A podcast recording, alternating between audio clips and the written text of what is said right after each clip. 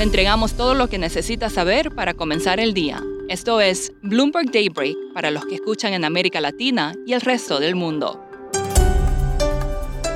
Buenos días y bienvenido a Daybreak en español. Es 22 de diciembre de 2021. Soy Eduardo Thompson y hoy tenemos noticias sobre tratamientos contra el COVID, esfuerzos por salvar el plan económico de Biden y el cambio de mando en Banjico. La incertidumbre sobre el Omicron sigue afectando los mercados. Los futuros en Wall Street están planos, las acciones en Europa suben y Asia cerró al alza. Las tasas de los bonos del Tesoro suben, el dólar está estable y el crudo avanza. Estados Unidos recibiría 4 millones de tratamientos contra el COVID para fines de enero, incluidas píldoras de Pfizer y Merck que podrían ser autorizadas hoy por la FDA. La CDC dijo que la esperanza de vida en Estados Unidos registró la mayor disminución en más de 75 años en 2020 y el COVID fue la tercera principal causa de muerte.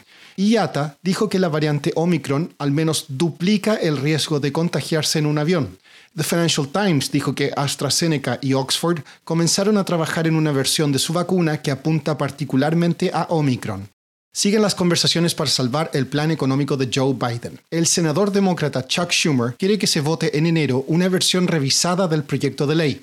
Biden realizará hoy una reunión con su gabinete y ejecutivos empresariales para revisar los cuellos de botella de la cadena de suministro global y la pandemia. En noticias corporativas, Elon Musk vendió otros 528 millones de dólares en acciones de Tesla. Con esto alcanza tres cuartas partes de su compromiso de vender el 10% de participación.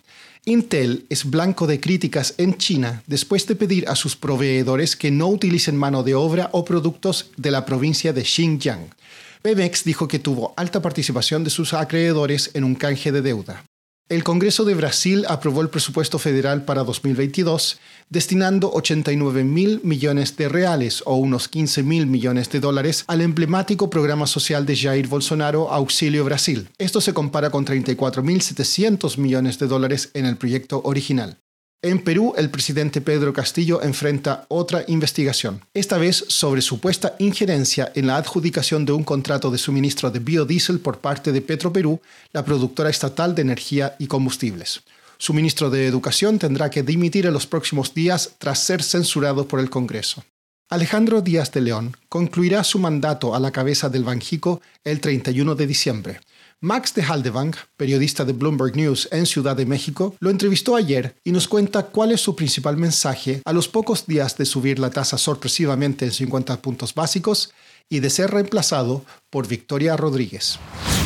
Pues yo diría que es que el banco tiene mucha fuerza institucional, inercia institucional, ya él, dijo, porque hay mucha preocupación que la próxima gobernadora no tiene ninguna experiencia en la política monetaria y muchos están pensando cómo va a ser con esta crisis, con la, peor inflación en más de 20 años, con una gobernadora que nunca ha trabajado en esa esfera, pero el gobernador actual dijo que él cree que con todos los personajes que los empleados que tiene el banco con tanta experiencia, muy buena educación, eh, va a seguir con su carácter bastante, pues él no, no lo dijo aquí así, pero con su carácter bastante muy cauteloso, conservador, y es el Banjico va, va a seguir siendo Banjico. ¿Cuáles son las principales preocupaciones con la reemplazante de Díaz de León? Primero con, es que sí tiene el conocimiento para combatir esta crisis de la inflación, por supuesto que no, no ha trabajado en la política monetaria. Y el segundo es si está demasiado cerca al presidente, que a veces ha, se ha parecido que quiere o quería influir un poco las decisiones del banco y podría afectar la autonomía. Y ahora tenemos esta nueva